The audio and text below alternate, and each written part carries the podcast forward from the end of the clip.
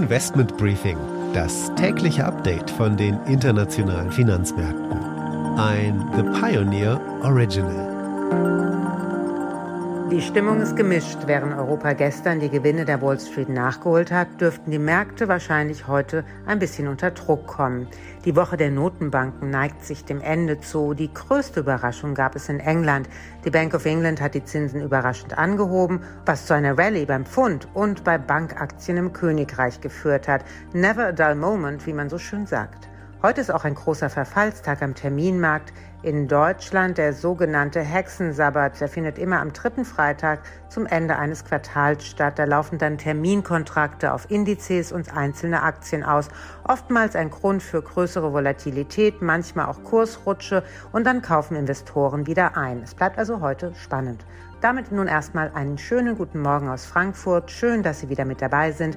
Mein Name ist Annette Weißbach mit dem morgendlichen Update zu den Märkten.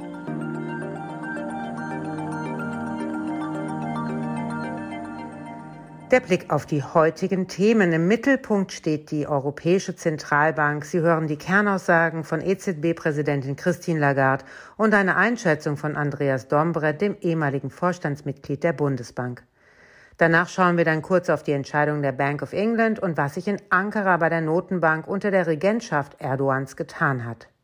Anschließend das Update von der Wall Street in New York mit Anne Schwedt. Da gab es nach der anfänglich guten Laune über die Entscheidungen der Notenbank von Mittwoch gestern einige Gewinnmitnahmen, vor allem im Tech-Sektor. Und die Aktie des Tages ist die von EDF, Electricité de France.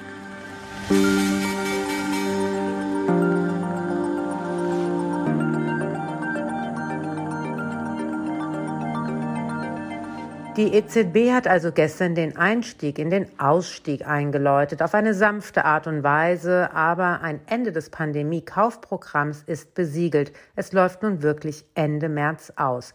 Kernbotschaft der EZB ist allerdings Flexibilität bewahren.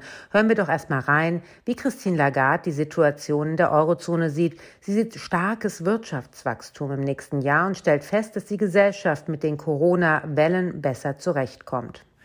The euro area economy continues to recover, and the labour market is improving.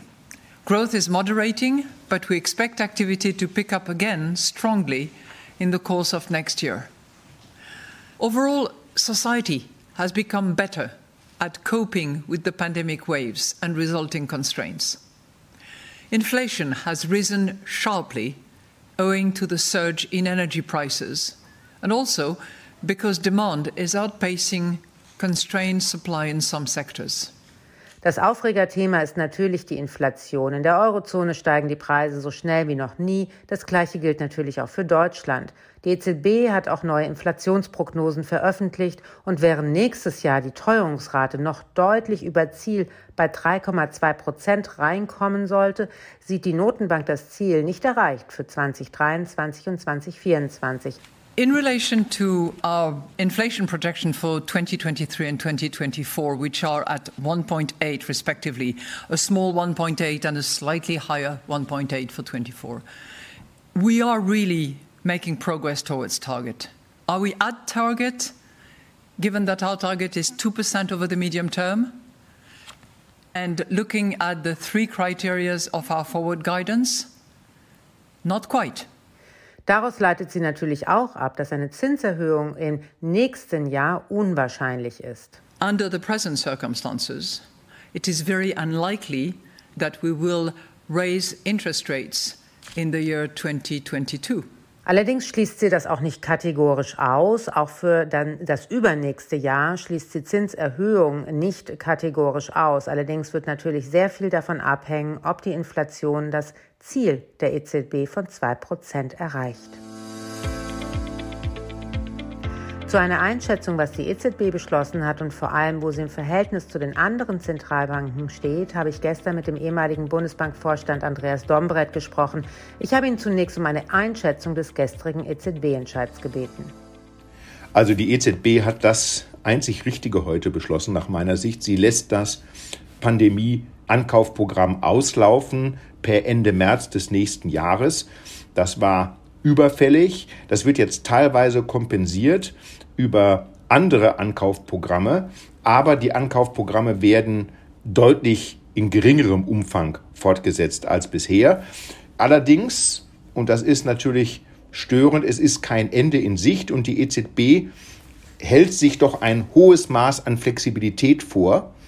Da muss ich sagen, wenn man sich anschaut, äh, wo die Inflation ist und wie man auch seitens der EZB die Inflation einschätzt, da hätte man sich sogar noch etwas mehr vorstellen können, was die Forward Guidance, also was den Blick in die Zukunft anbetrifft. Warum denken Sie denn, ist die EZB so zurückhaltend in ihrer Policy Response? Das kann nur die EZB beantworten. Es ist natürlich schon so, dass die Wirtschaft in Europa sich nicht so stark entwickelt, wie sich zum Beispiel die Wirtschaft in den USA entwickelt. In den USA haben wir ja eine fast schon heiß laufende Wirtschaft bei sehr hoher Beschäftigung und sehr, sehr hoher Inflation. Bei uns ist es alles etwas gedämpfter und äh, die Unterschiede in Europa von Land zu Land sind auch noch sehr, sehr unterschiedlich und äh, jedes Land äh, spricht ja hier in der EZB auch mit. Allerdings bin ich froh, dass wir jetzt einen Einstieg in den Ausstieg äh, sehen bei der EZB. Das ist aber auch wirklich notwendig. Klar, die Situation, was die Pandemie anbetrifft, ist noch nicht so, dass man alles vorhersagen kann, wie es sich weiterentwickelt. Aber ich glaube, die Daten sind so gut, dass man jetzt auch als EZB handeln kann. Und ich bin über diesen Einstieg in den Ausstieg durchaus froh. Es war ja die Woche der Notenbanken und die Notenbanken weltweit haben unterschiedlich auf die hohe Inflation, die ja weltweit hoch ist, reagiert. Wie schätzen Sie denn die Lage da ein? Es gibt eigentlich drei unterschiedliche Reaktionen, mindestens drei. Zum einen die Zentralbanken in den Entwicklungsländern, nehmen Sie Brasilien als ein Beispiel. Da gibt es teilweise schon eine galoppierende Inflation und die Zentralbanken dort erhöhen die Zinsen kräftig. Brasilien um 150 Basispunkte und das muss bei weitem noch nicht das Ende der Fahnenstange sein. Dann haben Sie in einer zweiten Gruppe die Bank of England, die heute als erste G7-Zentralbank überhaupt als, als die, die Zinsen erhöht hat, nicht nur aus den Ankaufprogrammen ausgestiegen ist und die Zinsen erhöht hat. Sie haben die Federal Reserve Bank, sie haben auch etwas kleiner die norwegische Zentralbank, wo äh, eine Situation vorherrscht, dass die Inflation über dem Ziel ist und die alle unterschiedlich, aber alle relativ klar reagieren. Äh, die Federal Reserve hat jetzt schon einen Endpunkt ihrer Ankaufprogramme äh, angekündigt. Die Norweger haben deutlich erhöht und wollen und schon angekündigt, dass das noch weitergehen könnte. Die Bank of England hat die Zinsen schon erhöht. Und dann gibt es die dritte Kategorie, da ist die EZB relativ alleine, die jetzt den ersten Schritt gemacht hat, wenigstens zu einem Absenken der Ankäufe der Anleihen, aber da ist noch kein Ende der Ankaufprogramme in Sicht, geschweige denn irgendwelche Zinsschritte. Und die EZB geht in ihren ökonomischen Modellen davon aus, dass wir zwar nächstes Jahr noch eine etwas erhöhte Inflation sehen, dann aber sich die Inflation unter der Zielmarke von zwei Prozent einpendelt. Unter der Prognose kann man fast schon verstehen, dass die EZB jetzt noch eine gewisse Flexibilität sich erhalten möchte. Während die meisten Schwellenländer die Zinsen erhöhen, wie in Brasilien, gibt es eine Zentralbank, die denkt, dass es ganz anders geht. In der Türkei findet ein Experiment am offenen Herzen der Wirtschaft statt. Gegen jegliche ökonomische Vernunft hat die türkische Zentralbank trotz hoher Inflation und Währungskrise erneut ihren Leitzins gesenkt um ein Prozent auf nunmehr 14 Prozent. Ökonomen hatten damit gerechnet, nachdem die Zentralbank seit September bereits mehrfach ihre Geldpolitik gelockert hat. Dabei liegt die Inflationsrate derzeit bereits bei mehr als 21 Prozent, weit über dem Ziel der Zentralbank von 5 Prozent. Nach nahezu einhelliger Meinung von Ökonomen wären eigentlich höhere Zinsen zum Gegensteuern notwendig. Der türkische Präsident Erdogan hat sich jedoch wiederholt als Zinsfeind bezeichnet. Sein Plan ist, durch niedrige Zinsen die Wirtschaft anzukurbeln und dann das Problem quasi damit zu lösen. Das geht allerdings momentan überhaupt nicht auf. Die Währung verliert immer mehr an Wert. Ich habe mit Christian Kopf, dem Leiter des Rentenportfolio-Managements der Union Investment, gesprochen und ihn auch gefragt, was die jüngste Entscheidung der türkischen Zentralbank für die Volkswirtschaft bedeutet. Also Sie haben es richtig gesagt, wir haben eine Inflationsrate von über 20 Prozent. Gleichzeitig haben wir Leitzinsen von 14 Prozent, die wurden weiter gesenkt. Das bedeutet, dass ähm, die sozusagen Anlagen auf ähm, den Sparkonten in der Türkei mit einem deutlichen Realwertverlust verbunden sind. Also wenn ich 14 äh, Prozent Zinsen kriege und wir haben gleichzeitig eine Geldentwertung von 20 Prozent, dann ist das Geld, was ich auf dem Konto liegen habe, jeden Monat deutlich weniger wert. Und das führt eben dazu, dass die Türken selbst mit den Füßen abstimmen und äh, ihre eigene Währung nicht mehr für die Wertaufbewahrung über die Zeit verwenden. Und äh, die Depositen gehen deutlich runter und das Geld wird umgetauscht in Euro und in Dollar. Und so haben wir eben hier eine Zentralbank, die eine Währungskrise ganz bewusst herbeiführt. Und jetzt schließen wir den Kreis dieser Notenbankwoche. Es geht nach New York zu unserer Börsenreporterin Anne Schwedt. This is a five train. The next stop is Wall Street. Wie sieht's bei euch denn aus, nachdem die FED am Mittwoch vorgelegt hat und was sollte man im Auge behalten, Anne? Ja, Mittwoch hatte es ja noch ein gutes Plus an der Wall Street gegeben. Die Anleger freuten sich, dass das Rätselraten über die nächsten Schritte der Fed jetzt erstmal vorbei ist und dass es vorerst keine Zinserhöhungen gibt. Gestern kippte dann aber die Stimmung, vor allem im Tech-Sektor. Das führte dazu, dass an der Technologiebörse Nasdaq zwischenzeitlich ein Minus von fast 3% stand. Bei Apple gab es ein Minus von 4% und in der Halbleiterbranche gab es Verluste von teilweise über 7% sieht für mich ganz so aus, als hätten die Anleger nach dem starken Mittwoch hier einfach Gewinne mitgenommen. Bei den Banken konnten sich die Gewinne von Mittwoch sogar noch fortsetzen. Die News, die du angesprochen hast, Annette, von der EZB und von der Bank of England, das haben die Anleger hier zwar angeschaut, aber großartigen Einfluss auf die Märkte hatte das nicht. Jetzt, wo in Sachen Notenbank aber erstmal alle Karten auf dem Tisch sind, was jetzt wieder in den Fokus rückt, ist die Pandemie und die weitere Ausbreitung der neuen Variante. Gerade in New York gibt es jetzt kurz vor den Feiertagen nochmal einen auffällig starken Anstieg der Neuinfektionen. Experten sagen auch, dass Omikron jetzt wohl die dominante Variante in den USA werden könnte.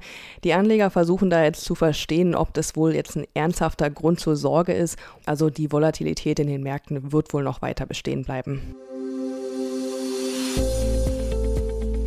Die Aktie des Tages ist diesmal EDF, Electricité de France. Der Konzern steht unter Druck, die Aktie ebenso. Der französische Energiekonzern nimmt aufgrund von Mängeln nun ein weiteres Atomkraftwerk außer Betrieb.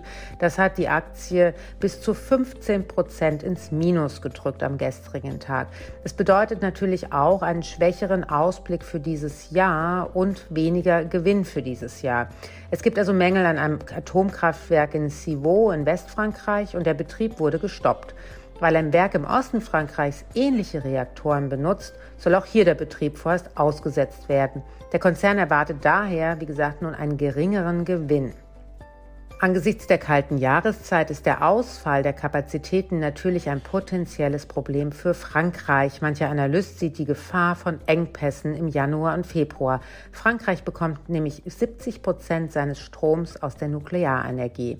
Nach dem COP26 Klimagipfel sieht es allerdings auch so aus, als würden einige Länder Nuklear wieder ausbauen als Übergangstechnologie, um die Dekarbonisierungsziele zu erreichen. Frankreich ist unter anderem davon überzeugt, dass es ohne Nuklear nicht gehen wird.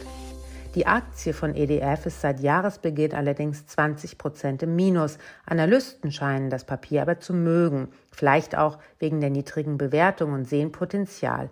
17 raten zu kaufen und nur einer zum Halten. Investment Briefing, das tägliche Update von den internationalen Finanzmärkten. Damit war es das für heute. Ich wünsche Ihnen erstmal ein schönes Wochenende, einen schönen vierten Advent. Ich hoffe, Sie sind auch nächste Woche mit dabei.